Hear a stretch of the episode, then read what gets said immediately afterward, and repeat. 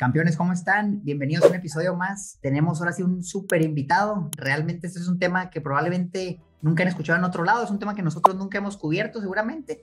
Entonces vienen cosas así nuevas, específicamente sobre el tema de los impuestos, de las fintechs, qué está pasando con todo esto, porque nosotros hemos escuchado sus comentarios y sabemos que muchos nos han dicho, oye, qué padre, pero ¿cómo es el tema de los impuestos? Oye, y que hacer facturas, oye, y si no quiero, no estoy dado de alta. Entonces muchos sé que se han detenido de invertir en fintechs por el tema fiscal. Pero ahora tenemos a Fernando, Fernando Tapia, él es el director de TaxAt, muy, muy conocido en el, ambiente, lleva mucho tiempo ahí. Por ahí he tenido la oportunidad de tener colaboraciones con él y estoy seguro que Manolo también. ¿Cómo estás, Feri Manolo? Muchas gracias, Omar, por la presentación. Como yo siempre le he comentado y lo he platicado con ustedes, para mí es un honor estar aquí con, los cracks en el tema de los, de los temas financieros. Siempre lo hemos dicho nosotros, la comunidad que tiene TaxAt, que le hemos denominado los taxonianos, y como ustedes bien lo dicen, ya lo han escuchado, siempre hemos Siempre hemos ido de frente con nuestra comunidad y diciéndoles, nosotros les vamos a hablar de los impuestos, ustedes encárguense de su negocio y de sus inversiones. Emocionado, si ustedes están emocionados, yo estoy doblemente emocionado por estar aquí. Bien, entonces, Fer, pues, bienvenido. Y este episodio, campeones, creo que lo vamos a, a dividir porque ya hemos platicado en otros foros, en otros episodios, la parte muy técnica y ya hemos tenido incluso a invitados y vamos a traerles más invitados especialistas, a directivos del medio fintech que nos platiquen como el, tema específico de la reforma y el artículo y, el proceso.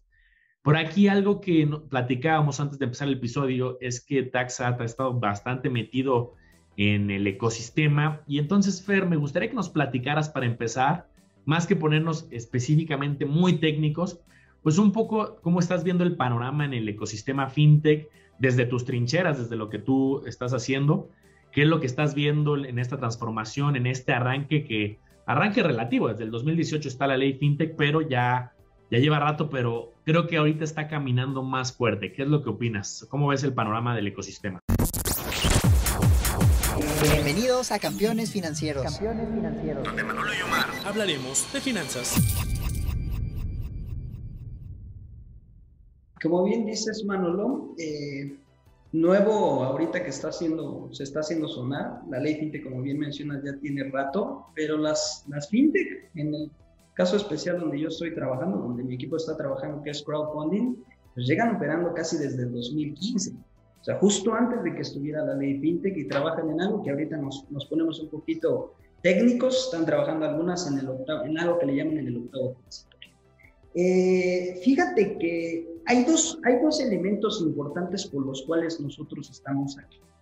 Si ustedes bien conocen, y aquí en la comunidad de, de ambos y también parte de, de, nosotros, de los taxonianos, eh, pues las fintech o las crowdfunding llegaron a pulverizar el negocio. O sea, llega, hay, fintech por ahí de capital de riesgo que te permiten invertir desde 200 pesos. Y si empezamos a hacer cálculos en las tasas prometedoras que ellos traen, podemos hablar desde rondan entre, hay algunas que comienzan desde el 13%, 15, 18, 20%. Pero imaginemos que tú inviertes en algún modelo de negocio mil pesos y tres rendimientos aproximados mensuales de, ¿qué les gusta? Como de 10 pesos al mes aproximadamente.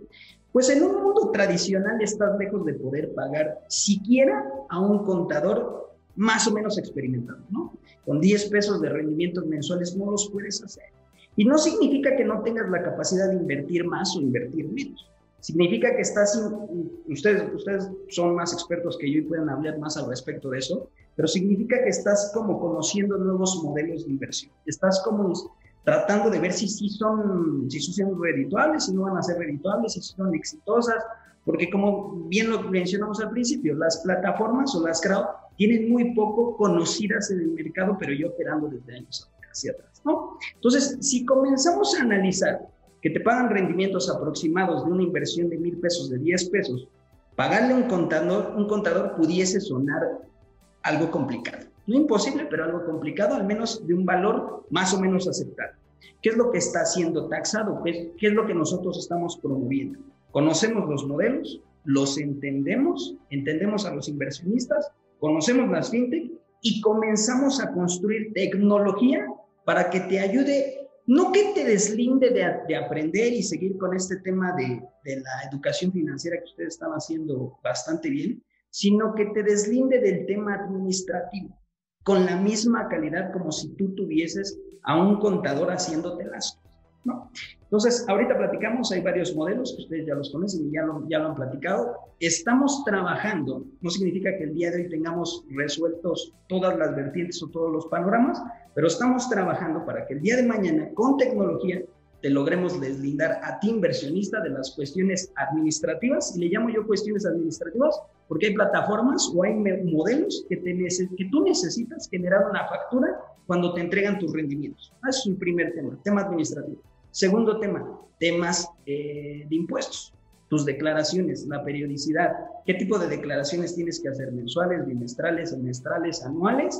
Entonces, con tecnología estamos deslindando esos dos, esos dos panoramas. Y la segunda vertiente que yo les estaba platicando, esta primera vertiente tiene que ver con los inversionistas, pero la segunda vertiente que estamos trabajando tiene que ver con las crowd y las personas o las fintech y las personas o los solicitantes o las compañías o los dueños de negocio que llegan a pedir este tipo de financiamiento.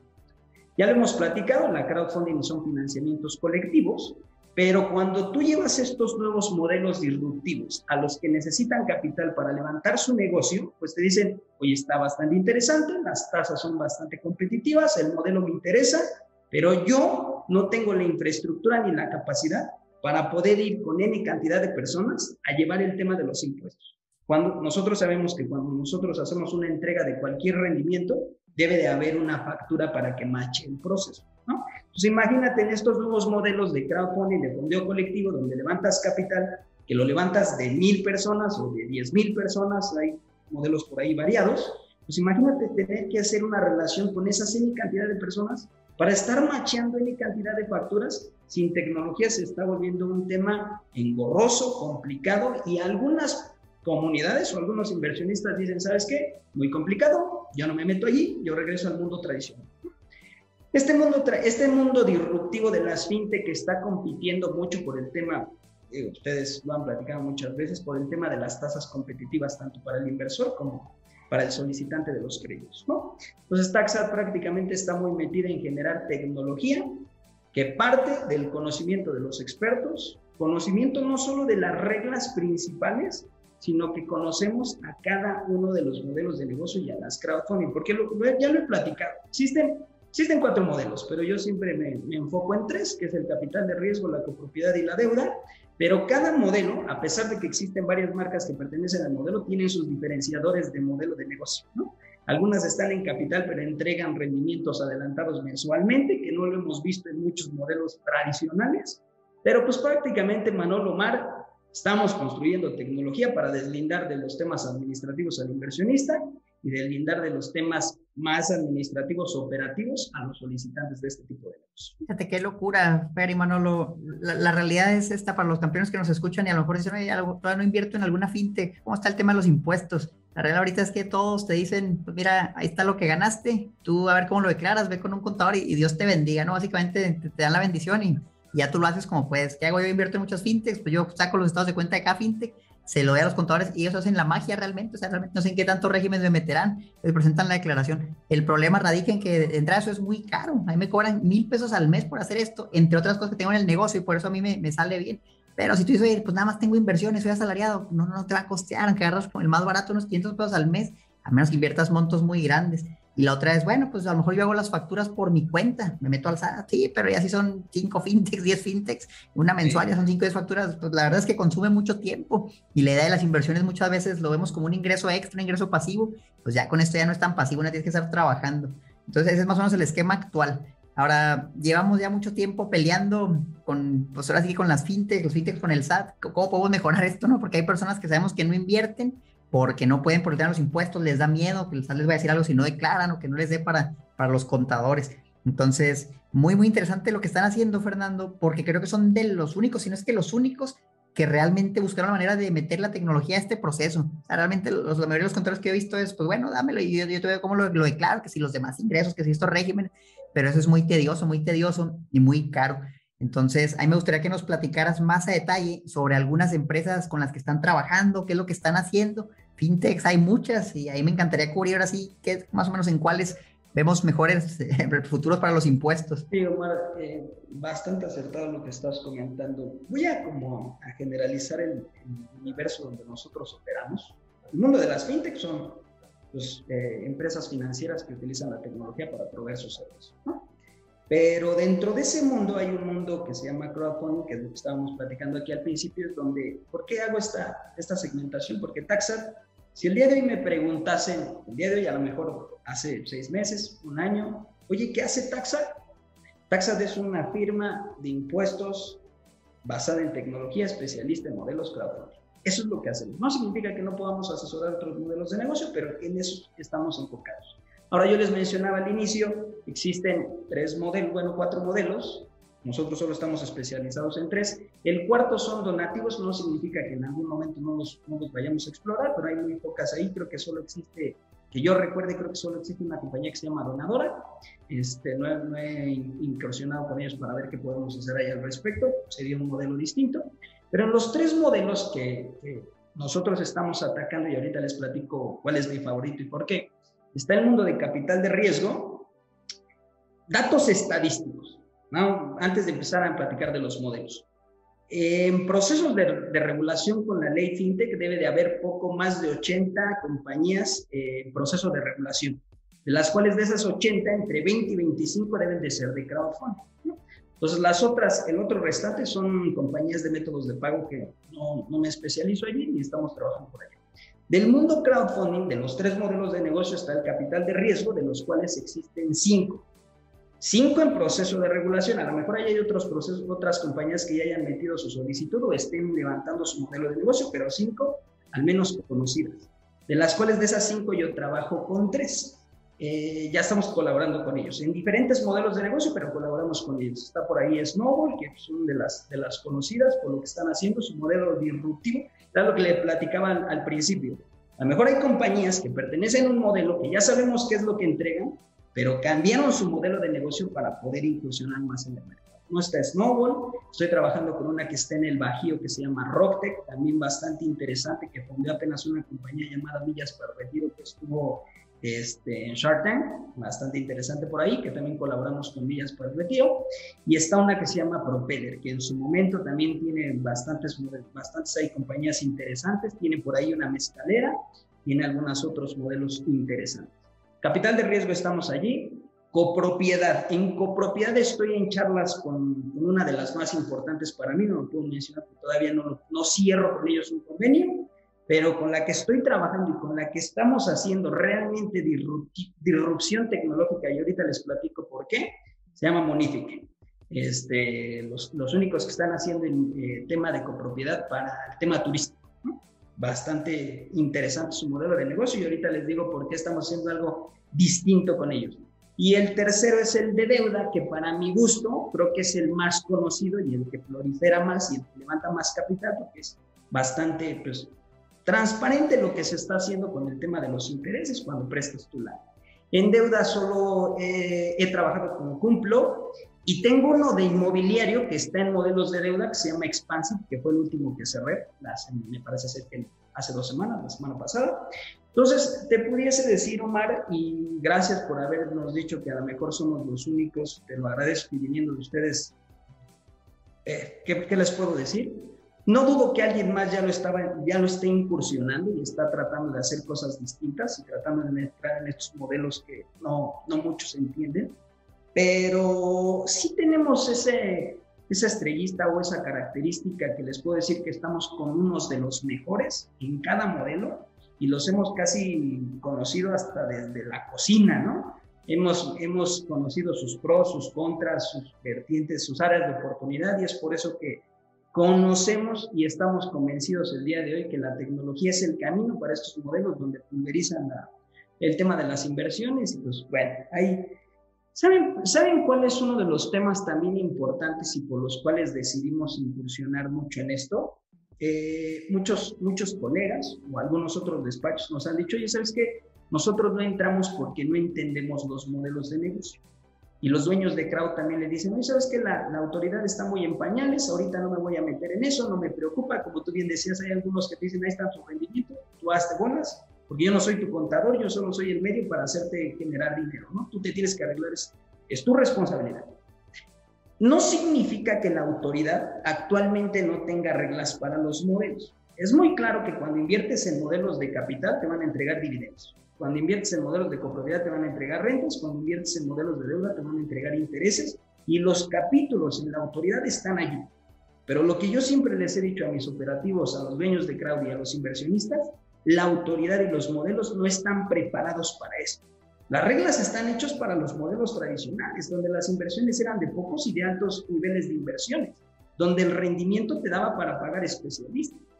Las reglas cambiaron, ahora te tienes que educar o buscar mecanismos mediante tecnología que te provean los servicios con la misma calidad en el tiempo que se tiene que hacer, porque si no también meterse con inconvenientes con la autoridad es, es, otro boleto, ¿no? Entonces ese es como el indicador. No significa que, que, los, que los temas de lo que estemos recibiendo son nuevos o no existen en la autoridad. Existen, simplemente hay que entender los modelos de negocio y, y asumir ciertos riesgos cuando estamos experimentando nuevas inversiones. Sí, bien interesante, Fer. Y te quiero preguntar algo bien, concreto para los campeones que nos están escuchando.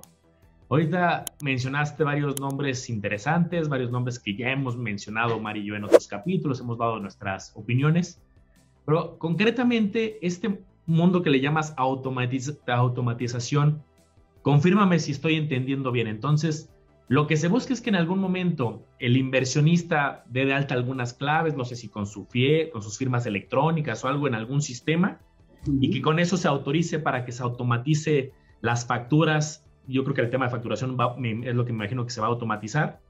Y sea mucho más fácil el tema de la declaración o inclusive también la declaración la buscan automatizar.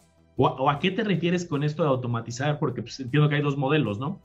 Y, y antes de que me respondas, justo de manera curiosa, yo apenas en un foro preguntaba, había muchos participantes conectados y les preguntaba, oigan, ¿cuánto les cobra su, a todos los que sí presenten declaración, sobre todo anual, cuánto les cobra su contador? Y más o menos hubo como 100 personas que respondieron. Entonces fue un, un mini estudio de mercado express que hice y el rango oscilaba entre 500 y 1500 pesos. Entonces, si es mensual, como ahorita comentaba Omar y comentabas tú, pues no hay manera, a lo mejor para muchos inversionistas que están empezando, por más barato que te cobre 500, son 6 mil al año, ¿no? Es difícil que tengas rendimientos mayores a 6 mil con bajos, un bajo monto, ¿no? Entonces, ¿qué es lo que se pretenden automatizar? Sí, es, el otro día yo también estaba haciendo un ejercicio, eh, Manolo y Omar, donde veía los niveles de inversión y los niveles de rendimiento, y la verdad es que necesitas tener un nivel interesante para poder pagar esos 500 o 1000 pesos al mes, ¿no? Eh, y yo creo que invertir para que todo se te vaya en, servicios, pues no tiene mucho caso, ¿no? Yo creo que ustedes ya lo, han, ya lo han proliferado, ustedes saben mucho de sobre ese tema, primero edúcate, investiga y comienza a invertir en los modelos que sean, que los que sí valen la pena y los que sean interesantes para ti, y ahora sí métele con todo. Taxad está trabajando en dos modelos de automatización. El primer paso son las facturas. ¿No? Eh, que es posiblemente el más sencillo y es el que estamos atacando y es el que sí podemos atacar en los tres modelos de bote pronto. Les puedo decir, eh, hay dos plataformas con las cuales ya estamos haciendo este proceso. Bueno, hay tres, con la última que entró, Expansive, Snowball y Monify. En las próximas semanas, en los próximos meses ya van a empezar a recibir sus facturas de forma automatizada mediante esta plataforma, deslindándote, como ustedes decían, el SAT tiene su plataforma gratuita, hay PACs que tienen su plataforma gratuita, un PAC que son entidades que te permiten generar facturas eh, fuera de la plataforma del SAT, son entidades ahí autorizadas por ellos, pero pues eso te quita 10, 15 minutos de tu tiempo y a lo mejor y se te olvida, te tienes que poner recordatorios, mejor se lo delegas a una plataforma cargando cierta información. Depende también de cada modelo, Manuel. Por ejemplo, Ahorita voy a platicar del, del otro esquema de automatización que estamos intentando lograr. Pero en Monific, una vez que implementemos la solución, no vas a tener que cargar. Es más, lo único que nos tienes que asegurar a nosotros o decirnos, porque también la tecnología de, Monific ya lo, ya, lo, ya lo empieza a automatizar y se identifica, lo único que necesitas con nosotros es que tu RPC esté dado de alta. No necesitas tener dado de alta ningún régimen, no necesitas estar generando tus facturas. Cuando tú recibas tu dinero, va a venir libre de impuestos. El modelo lo haremos conocer en su momento, pero técnicamente en Monific es el único momento, el único eh, eh, modelo al, día de hoy que hemos logrado automatizar al 100%. No solo la facturación, sino ya no vas a tener que hacer nada. El costo es, eh, va a ser un porcentaje de tu rendimiento por concepto de ISR y el porcentaje del IEVA correspondiente también cuando tengamos el modelo, pero ahí no vas a tener que hacer nada. Entonces, primera sección es automatizar las facturas y en copropiedad sí ya encontramos el camino, el happy path, para deslindar al inversionista de todo. Modelo de capital y modelo de deuda tiene sus características. Como se los mencionaba al principio, las reglas existen ahí en el libro, nos basamos en las reglas, entendemos el modelo de negocio y en estos dos, otros dos modelos lo que al día de hoy solo hemos automatizado es la facturación. Pero el futuro es que tú, inversionista, pongas tu lana, recibas tu lana y ya no tengas que hacer. La anual la tienes que hacer porque ustedes los conocen, la anual no solo vienen tus inversiones, sino cualquier otros ingresos que tengas, tu salario, eso sí la tienes que hacer y es, es un poco complicado automatizarla porque es un, es un proceso más artesanal, yo le llamo artesanal, pero el futuro es automatizo tu facturación para que te deslinde de cosas administrativas y no te tengas que poner recordatorios para hacerlo. Segunda sección, automatizo que no tengas que hacer declaraciones en el modelo en el que estás invirtiendo. Fíjate qué locura, ¿eh? es una propuesta muy ambiciosa. O sea, realmente yo uso varios de esos sistemas que dices de, de contabilidad. Por ejemplo, uso una plataforma que se llama QuickBooks, otra que se llama FEL, para hacer las facturas más rápidas. La realidad es que si usas el portal del SAT para hacer más de 5 facturas al mes, vas a estarte ahí un, par de horas, eso es muy, muy, muy básico. Vamos a hacer una factura, está bien, pero lo más que eso también tiene costo y es sumamente caro, fíjate, le que pagar al contador y aparte tengo un sistema para hacer facturas que también me cobra, si se vuelve una locura. Mencionabas algo ahorita del costo, el costo, y decías que venía algo del IVA, del IVA, del ISR, pero ese es un costo que se le va a cobrar al inversionista o es nada más el impuesto que le van a retener o el inversionista lo que te quiero preguntar es, ¿le va a costar este sistema o lo va a pagar la, fintech o cómo, cómo va a funcionar eso? Ah, fíjate, hay dos, hay dos temas importantes. Vamos, eh, comentemos del costo. Son retenciones, van a ser retenciones de ISR y de IVA. Este, la otra parte, cuando comienza Taxada a darse cuenta que su nicho de mercado eran las crowd, bueno, las fintech, eh, educar a los inversionistas, comenzamos a crear productos para los inversionistas, no solo de educación, tengo, una, tengo un cuadrante bastante interesante donde nosotros clasificamos a los inversionistas y este cuadrante va por tiempo y va por nivel de conocimiento. A veces le llamamos nivel de conocimiento, nivel de rendimiento. Se los voy a compartir para que ustedes lo vean. Pero dependiendo del nivel de conocimiento y dependiendo del nivel de tiempo que tú tengas al mes, yo te puedo segmentar en un servicio que nosotros tenemos. Si tienes poco conocimiento en los temas de impuestos, no en los temas eh, de inversiones, porque ahí son los, eh, son los expertos las comunidades, poco conocimiento en el nivel de impuestos y poco tiempo, o te lo llevo yo o te asesoro. Si tienes mucho tiempo pero poco conocimiento, te asesoro. Pero si tienes poco tiempo y mucho conocimiento, te lo hago yo. Todo depende de, en qué cuadrante te encuentres. Es una serie de análisis que mi equipo hace para determinar dónde colocamos a los inversionistas. Pero ¿por qué menciono esto? Al principio, todos mis servicios estaban cargados a los inversionistas. Con el paso del tiempo entendí que ellos, como parte de nosotros, somos como los que proliferamos que estos modelos coexistan. El día de hoy, te puedo decir, no todas, pero las, las crowd que están con nosotros cargan y se ponen la camiseta donde el costo lo pagan las crowd o los solicitantes.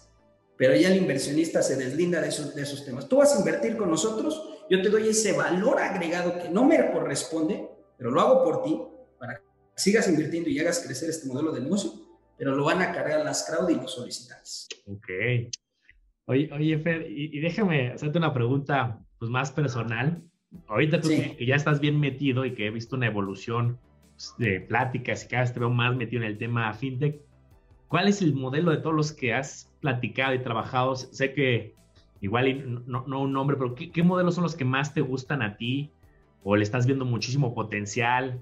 Digo, sé que todos son diferentes, ¿no? Pero al final, pues creo que es muy válido que todo inversionista, tú también como, ahora llevándote a ti como inversionista, pues ¿qué modelo es el que dices? Es que, por ejemplo, yo te digo, a mí si me dices, fintech o bolsa, digo, yéndome a clase de activo, la bolsa me, me sigue siendo mucho más atractivo, ¿no?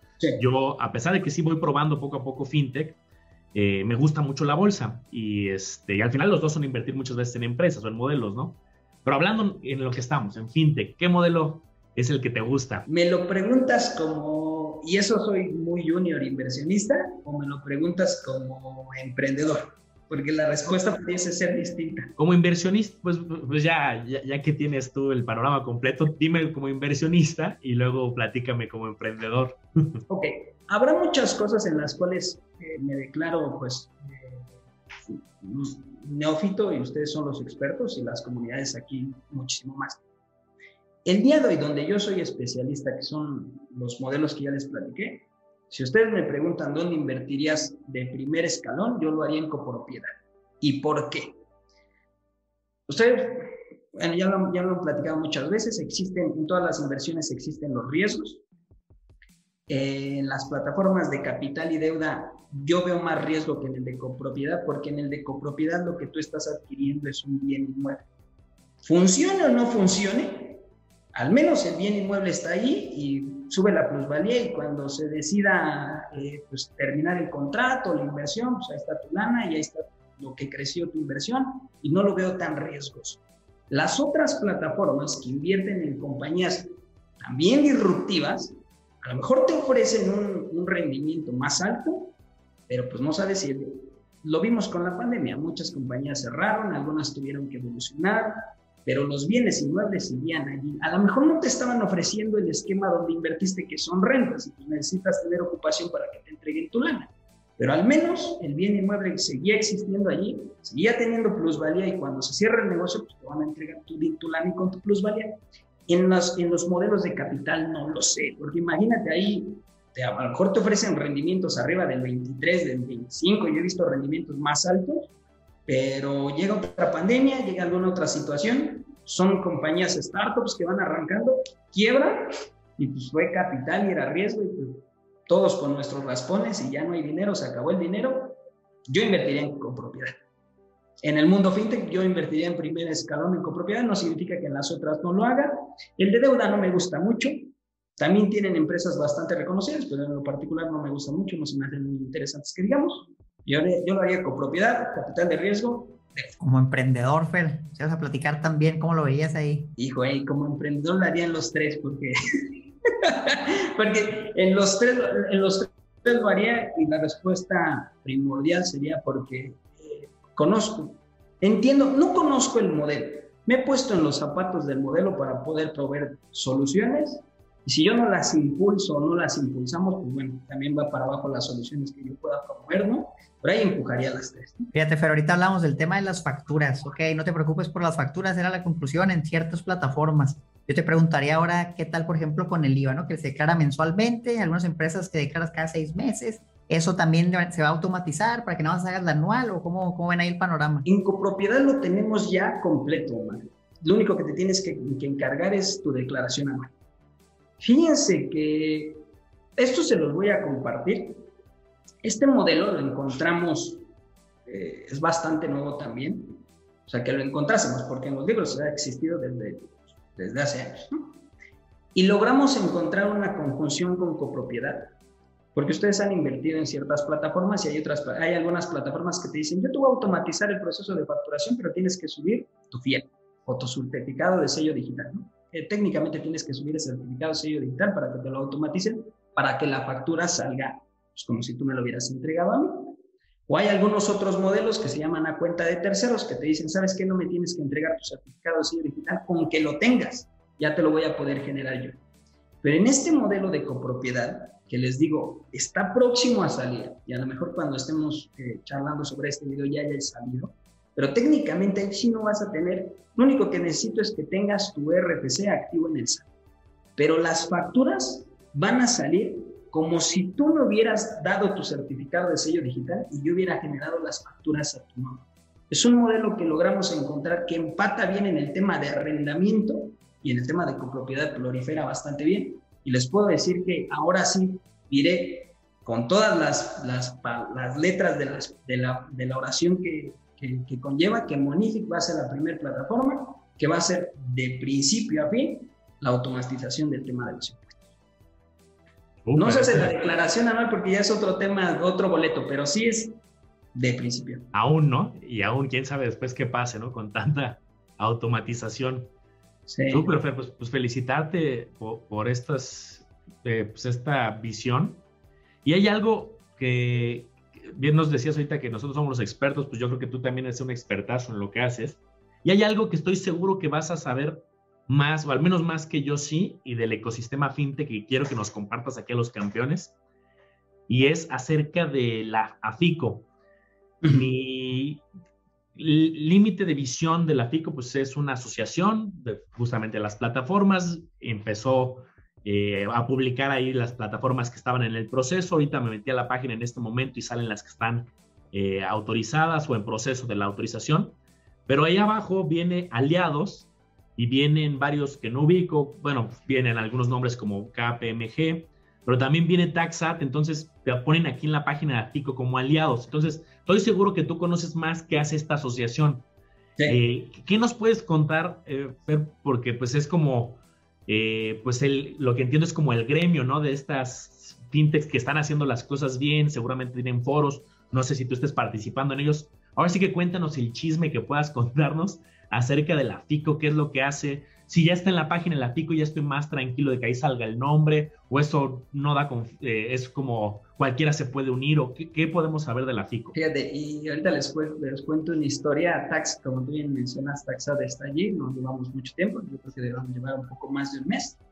Y justo, justo cuando empecé a incursionar en estos modelos grandes, les voy a contar esta pequeña historia y intentamos saber qué onda de la pues salían nombres de despachos de firmas, los cuatro grandes, y ahorita acabas de mencionar uno que está ahí, que es KPMG, despachos de fiscalistas contadores, y por otro lado estaban los despachos de abogados, que es, está Chévez Ruiz, ¿no? O sea, en el momento que, que, yo me asocio, le digo, este, porque yo no soy, no soy como, no soy una fintech, sino soy un aliado de la y estoy en la sección de aliados, como están los despachos, ¿no? Es, es una gran división. Pero cuando, cuando ingreso y me comunican que ya estamos bien dados de alta, porque hay un proceso para poderte dar de alta, de hecho, para ser aliado, la FICO te tiene que aprobar. Si eres fintech, pues es distinto.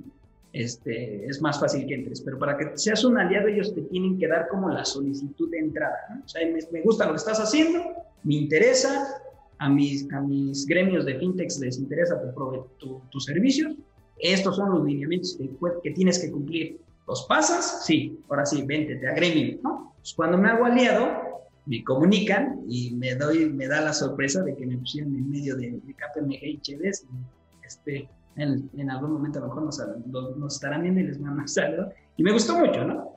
Pero hablando ya particularmente de la FICO, yo, yo, como tú bien mencionaste, Manolo, es un gremio, es un gremio de las FICO. Es un gremio, no solo están ahí las crowds, sino también hay empresas de, de procesamiento de pagos. Es lo que la otra vertiente que les decía. Las fintech no solo agremian crowdfunding, sino también tienen ahí algunas otras divisiones. Yo les llamo como el sindicato de las fintech, pero prácticamente, Manolo, esta, sociedad, esta asociación provee servicios que las fintech necesitan. Asesorías legales, asesorías fiscales, asesorías para sus inversionistas, asesorías para sus solicitantes, asesorías para cumplir con las regulaciones de la CNBB y la Secretaría de Hacienda y Crédito Público, les arrima todo lo que ellos necesitan para poder coexistir y seguir evolucionando en el modelo. ¿Quiénes están allí? Única y exclusivamente los que están en el octavo transitorio. El octavo transitorio es un proceso, antes de que existiera la ley FinTech, había empresas que ya habían empezado con el modelo de negocio de las crowdfunding. Entonces, cuando empieza la ley FinTech, tampoco la autoridad no les puede decir, ¿sabes qué? Como se me ocurre que ya te voy a empezar a regular, pues te voy a echar para abajo tu negocio. Entonces, vamos, no, no, no es así, sino que les dijimos, vamos en el proceso, te voy a empezar a solicitar información y si cumples con todo para estar ya regulada, te doy chance que sigas, si no te voy a echar para abajo. Algunas, Manolo, ya les dijeron que no. ¿no? me gusta hablar de las que no y, y, yo creo que ustedes ya también se han dado cuenta porque las comunidades de información corre bastante rápido pero los que les puedo dar tips de los que no les dieron ya la autorización son aquellas plataformas que tú vayas directo a la plataforma y si ya no te deja registrar, es que, es que les, les dijeron que no en la, en, la, en, la, en la comisión. O sea, te dicen, ¿sabes qué? Todos los inversionistas que se registraron hasta tal fecha van a seguir teniendo sus cuentas, pero de ahí para adelante ya no se pueden registrar. Es que algo tuvieron, algo les pasó o se las negaron, ¿no? Los que siguen operando y los que están, por ejemplo, en la FICO, que es, un, es uno de los medios autorizados para que tú vayas y digas, ah, mire, ellos están en el octavo transitorio. No significa que ya tengan su regulación, su palomita. Solo algunos han salido y ya eh, ustedes también ya los han visto, los comunicados. Y ya oficialmente, cuando ya son reguladas, salen en el diario oficial de la federación. Por ahí les puedo mencionar, este, una de las famosas es Dupla. Creo que Dupla y Fundari fueron de las dos primeras. Este, en el crowdfunding, en métodos de, de pago, hay ya bastante, debe de haber como unas, más de unas 10 o más de unas 15. Se vino una nueva, que es así, yo, yo, ya, yo ya conozco el nombre, eh, ya se las compartiré porque no me corresponde a mí, pero se viene una nueva que todavía no está comunicada. Entonces, si tú entras a la PICO y los ves allí, no significa que sea el único lugar oficial, porque el diario oficial es el oficial, donde sale. Pero en la FICO es una buena referencia para que te digas, ah, mira, esta empresa está en el octavo transitorio o está en vías de, de que la autoridad le está echando un ojo, les voy a dar otro voto de confianza para poder invertir con ellos, pero sí, y pues Taxad está por allí proveyendo soluciones que tienen que ver con, con, los temas fiscales, con tecnología, y gracias a la FICO y gracias a Miguel, que también le mando un saludo por ahí, me gustaría presentárselos a ustedes, yo creo que estaría bastante interesante se echen una charla con él para que también les platique más al respecto de lo interno este, pues gracias a él hemos podido seguir proliferando el modelo de negocio de Taxa, que es el tema de la tecnología. Claro que sí, con gusto aquí los tendremos como invitados, si acepta en un futuro, con mucho gusto. Hablando de la ley FinTech, Fer, ya está cerca, ya lo va a venir, ya me dicen los FinTech, uno o dos meses y ya vamos a estar en el diario oficial de la federación. ¿Tú cómo la ves desde una parte ya más interna? Yo te preguntaría varias cosas. Mira, la primera es, el tema de los impuestos es, un requisito que ellos deben cumplir antes de que les den la autorización, que les den la licencia, o eso es punto de aparte y lo están haciendo por mero amor a la patria, amor al inversionista. Y la otra sería, ¿cuándo, Fer? O sea, ¿cuándo fechas? Ahorita hablabas ya de un par de semanas, ya es algo ambicioso para varios modelos que están haciendo. ¿Cuándo podemos ya ver estos sistemas que ustedes están implementando en, las fintechs? Y la regulación, si tienes alguna idea de, cuánto falta para, para, el resto, ¿no? Que no, no, está en el diario oficial. Ahí les va. Eh, para que la tecnología de taxa ya esté corriendo, les puedo decir, de Snowball ya debe de estar corriendo eh, la siguiente semana. La siguiente semana para las facturas de los que invierten en Snowball ya van a estarle llegando sus facturas. Todo, solo el tema de, facturas, en el de capital de riesgo, solo tenemos tema de facturas. Entonces, cuando inviertas tú en Snowball, tanto tus facturas en cualquier modelo en los que estés, porque Snowball tiene dos modelos eh, bajo los cuales te entrega rendimientos, pero ya te van a llegar tus facturas automatizadas generadas por el sistema de, de taxa. En el tema de copropiedad con Monific, yo creo que debe de estar en la última semana de este mes, próxima del siguiente mes. Eh, pero ahí ya no vas a tener que hacer ni declaraciones, ni el tema de tus facturas, este, ni el tema de, tu, de, tus cuestiones de facturación eh, administrativo, ¿no? Pues ya lo va a resolver. Entonces, no hubo la siguiente semana, Monific debe de estar saliendo última semana del mes de julio, primera semana del mes del, siguiente, ¿no? La autoridad, ahora contestando el tema de, hay algunas que ya están reguladas, eh, la ley FinTech o la autoridad les dio tiene, tiene ellos tiempos para poder autorizar a las plataformas. Hemos escuchado que supuestamente en este mes, el mes pasado ya los iban a autorizar, de hecho, en este mes eran como los límites que la autoridad tenía para decir quién sí, quién no. Quién los echaba en sí, quién los echaba para abajo, quién no. Eh, pero también la autoridad pues, tiene sus procesos. Lo que yo les puedo comunicar es que la autoridad dijo, se van a tener que aguantar, porque todavía no acabo y todavía va para, va, va para allá, ¿no? Todavía nos vamos a tardar. Entonces no se preocupen. Si las plataformas no les han dicho, ¿sabes qué?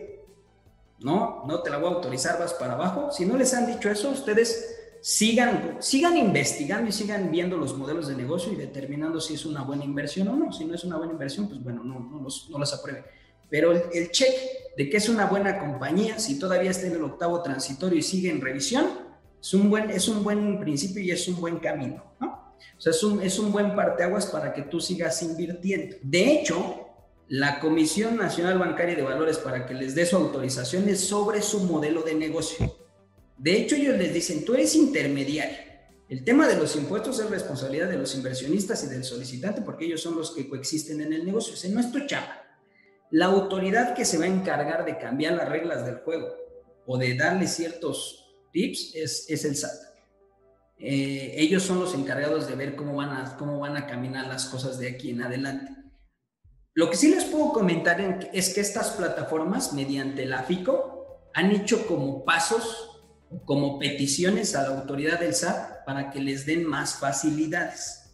Ustedes que invierten en el sector financiero, pues muchos eh, pues hacen retenciones y entregan tu lana y ya van libres de impuestos, ¿no? Pero porque la autoridad les dio, por ejemplo, en el banco, cuando tú colocas tu lana ahí, el banco hace la factura a tu nombre y hace la retención y ya no tienes tú que hacer absolutamente nada, porque la autoridad les dio la característica o la capacidad de retener. Cuando se dio cuenta que hacía negocios con él, con un buen de personas, pues la autoridad dijo, de loco, yo no voy a ir a pedirle mi lana a todas esas personas, tú me lo vas a entregar, tú lo vas a retener y me lo vas a entregar a mí. Pero en estos nuevos modelos, que todavía no son tan interesantes, yo le llamo así, no son todavía tan interesantes para la autoridad, no, pues encárgate tú, ahí están las reglas. La FICO y estas plataformas ya han llevado peticiones, pero la autoridad hasta el momento pues dice, ahí están las reglas, hasta que estén regulados, ya les iremos echar un vistazo. Yo creo que cuando estén regulados y hagan más fuerza y sigan creciendo los niveles de inversión que tienen, la autoridad ya va a decir, a ver, vamos a ver qué están haciendo ustedes y ahora sí vamos a sentarnos a ver quién en el juego me va a estar reportando a mí. El deber ser es que les den chance para hacer las retenciones y harían más fácil cualquier modelo de negocio, pero no lo sabemos. Si la autorización de la CNBB todavía se va a tardar lo que resta del año, yo digo que el SAT le he hecho un, uno o dos años desde mi visión, desde mi trinchera. Creo que están preocupados por otros modelos donde, pues con los grandes ahí, revisando que estén haciendo las cosas bien. Oye, Fer y Omar, yo les quiero preguntar a, los dos para que ahorita tocamos un tema que seguramente puso nervioso a alguno de los campeones, que fue, eh, oye, si te metes a una plataforma y ya ves que no deja registrar a nuevos, puede ser una, una pista, sin nosotros ser pues, el medio oficial, como bien dijiste, Fer, lo que sale en el diario oficial de la federación es, lo que es. Pero ¿Qué datos tienen ustedes de qué es lo que sucede en cuanto a estas plataformas que seguramente van a salir nombres? De hecho, hasta está curioso porque me meto a la página de la FICO y viene como un listado y viene como una, un espacio en blanco, así viene como hilera, así como un listado de 20, 20 25 instituciones o, o de estas plataformas y viene una como espacio que se ve que la acaban de borrar. Y no, bueno, no, no sé ni cuál sea. Pero, ¿qué datos tienen por si aplicamos ¿no? la clásica de hoy? Yo tengo otros datos eh, yo lo que sé es que pues tendrían que, una, ya no recibir nuevos usuarios, dar por terminada esa operación, o sea, no es como que se pierda el dinero, pero sí entiendo que habría un proceso que trabajarían con las autoridades, con la Comisión Nacional, ya sea de ceder la cartera, ya sea de que liquide esa operación y cuando se liquide pues ya, ya no aceptas nada nuevo, pero esas van venciendo y van terminando. Pero no sé si ustedes en su acercamiento, platicando con algunos otros directivos, tienen algunos otros datos. A ver, pues mira, si, gustas, ahora comienzo yo. Mira, yo te voy a platicar del caso de Inverspond, que es lo que ya vimos, esto ya pasó hace mucho tiempo, dejó de buscar su licencia, ¿no? Entonces me imagino que el proceso es el mismo, dejó de buscar la licencia o le dijeron, ¿sabes qué? Pues siempre no vas a poder. ¿Y qué hicieron ellos? De entrada, mandaron un comunicado, ese es que ya no vamos a operar, pero no te preocupes, no vamos a robarte tu dinero, no lo vas a perder, vamos a darle continuidad a lo que ya estaba, si habías invertido, y pues vamos a eventualmente regresarte tu lana, con tus rendimientos esperemos. Eso fue lo que se hizo, ¿no? Ya de repente se transformó y está haciendo otra cosa, ya bajo otros esquemas que no es la ley fintech. Yo me imagino que, que así va a ser, o sea, cualquiera que, que, le dijeron lo mismo va a pasar por el mismo proceso, va a estar, espero, obligado a, hacer, darle respuesta a los inversionistas y, y, listo. Realmente sí que tú digas, oye, y si voy a invertir quiero estar asustado, pues yo les diría, no, realmente no, estén tranquilos. Y ahorita si quieren invertir en algo y no los deja, pues ya es una, ahora sí que a prueba de, es como un poco yo que no, a prueba de error, ya sabes que ahí no te conviene porque la van a eventualmente cerrar y listo. No sé si tú tengas otros datos, pero yo creo que eso es lo que yo te podría decir. Totalmente, Omar Manolo, sí. De hecho, hay hasta unos reglamentos por si la autoridad te dice, ¿sabes qué? No pasó. Ahorita les voy a platicar porque hay unas que sí ya les dijeron, sí pasó, pero, y hay otras que dijeron, no pasó. Todas las que les dicen no pasó, también hay unos estatutos donde dicen, tienes que cerrar los registros, tienes que liquidar las cartas. De hecho, hasta creo que se puede infusionar con otra, venderle la cartera a otra fintech que todavía siguen en, el camino. Este, y tienes que seguir operando hasta que se cierren los negocios. De hecho, cuando tú creas una fintech, uno de los elementos importantes es que tienes que tener siempre en la cartera poco más o más o menos como 3 millones de pesos. Eh, siempre la tienes que tener ahí ante estas eventualidades o ante una eventualidad que algún negocio salga mal y se vayan, para que tengas que afrontar. Pero sí, eh, inversionistas, la, la, lana no se pierde, la autoridad sigue revisando, no te lo di, pero tienes todavía información de inversionistas y lana en juego y me tienes que cerrar los negocios, ¿no? Pero también lo que he visto, Manolo, es que algunas compañías pueden llegar a evolucionar. No el no tiene que ser significativo, no definitivo. A lo mejor no en el modelo de crowdfunding, pero a lo mejor evolucionan y se hacen otro esquema y empiezan a meter capital privado y siguen proliferando. O sea, hay muchas opciones. Que, que le digan el no, no es que se vayan a ir con tu lana, no se va a perder, no se preocupen, sigue la autoridad sobre ellos. Y pues, bueno, ustedes inversionistas serán de los primeros en enfermar, como, dicen, como dice Omar, porque es su responsabilidad avisarte, ¿saben qué? No funcionó, pero vamos a hacer esto. O sea, no, no, no es de que se pierda su, su dinero. Y la otra que les platicaba, hay unas que ya van a empezar a salir que están autorizadas, pero están como en revisión, son, le llaman autorizaciones condicionadas. O sea, ya te lo autorizo, pero me tienes que cumplir con todos estos estatutos para que te dé el sí, el sí definitivo y puedas seguir caminando. Y eso también lo estarán comunicando por ahí la FICO y el DRFC de la Federación. Yo creo que en las próximas semanas. Este es un mes interesante para las regulaciones. Bueno, pues yo lo que puedo concluir de esto es que son puras cosas buenas, ¿eh? esto de puras cosas buenas para el inversionista, para el que se preocupaba por los impuestos, por las facturas. Poco a poco se va solucionando eso. Ahora pónganse a pensar, si no todas las fintechs lo implementan, vamos a decir, lo implementa Monific y alguien similar a Monific no lo hace, ¿qué va a hacer el inversionista? Va a decir, ah, mira, acá es bien fácil con los impuestos, acá tengo que hacer facturas y declaraciones, pues se va a ir a las que tienen las facilidades. Es un valor agregado muy, muy grande, sobre todo porque es gratis, ahorita no te cuesta nada a ti como inversionista.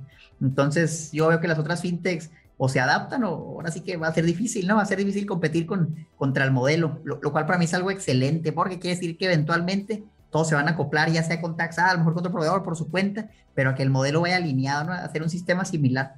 Yo los felicito a los de Taxa, en serio, lo que están haciendo es un cambio muy importante en todo el ecosistema.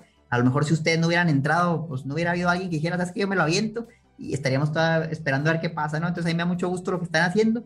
Yo espero, y más Fintech se, se con ustedes, que aprovechen que ya tienen modelos que van a lanzar, que van a poder ver si ya están funcionando bien y, y que se animen, ¿no? Que se animen eventualmente a incorporar estos sistemas porque los inversionistas es algo, y ellos siempre me preguntan, oye, Mari, ¿qué te preguntan los inversionistas? ¿Qué es lo que quieren?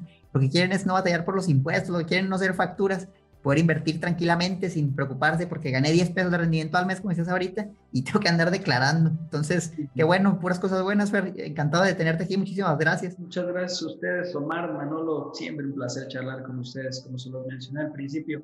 Son unos cracks. Eh, ¿Qué puedo decir? La comunidad lo, lo, dice por sí solo, los seguidores que tienen, los resultados que han tenido en los próximos meses. Yo creo que también, si yo he hecho una, una buena labor en el tema de los impuestos, en estos aspectos que estamos platicando, ustedes están haciendo también algo muy, muy distinto a lo que la, la, mayoría estaban haciendo por el tema de educación o los temas de la forma que informan ustedes este, estos, estos que pudiesen ser algo complicado. Eh, yo cierro diciendo en, los últimos, en las últimas semanas los he dicho, creo que el tema de los impuestos no son para que, no son para que te, te, cause miedo. Eh, a veces tenemos tabús más mal fundamentados. Hoy por 10 pesos me van a embargar. Hoy por 10 pesos el SAT va a venir a mi casa. No, no es así. El tema de los impuestos creo que es una variable que tienes que entender y utilizarla a tu favor con tus análisis, complementar tus análisis financieros que haces y si el número al final del día te hace sentido, camina por allí y comienza a tomar los riesgos que ciertos modelos te implican. Pero los impuestos, los impuestos no se hicieron para pagar impuestos, se hicieron para poder tomar mejores decisiones. Y pues tenemos que colaborar porque ahí la, la, carta máxima dice que pues todos estamos como contribuyentes eh, destinados a aportar al gasto público. Perfecto, Fer, pues muchísimas gracias. Este, cuando los campeones nos estén escuchando, porque ahorita bien decías, Fer, oye, este es un mes interesante, oye, la próxima semana ven, venimos un poco desfasado del momento en que grabamos al que sale. Entonces ya cuando estén si ya estás escuchando este episodio, ya lo que dijo Fer ya sucedió. Entonces, vete a ver la página de la FICO, vete a ver el diario oficial de la federación, métete a, a las páginas de las fintechs, porque, a la página de TaxAd, porque seguro vas a ver esta evolución. Y pues estamos en todos lados, tanto Mar como TaxAt como un servidor nos encuentran como Mar Educación Financiera, como TaxAt y como el Lago Los Business en YouTube, en Facebook, en, hasta en TikTok anda el buen Fer haciendo ahí sus TikTokazos eh, para todas las redes. Entonces, pues muchísimas gracias, Fer. Muchas gracias, Omar Manolo. Un placer estar aquí con ustedes. Gracias, campeones. Nos vemos a la próxima.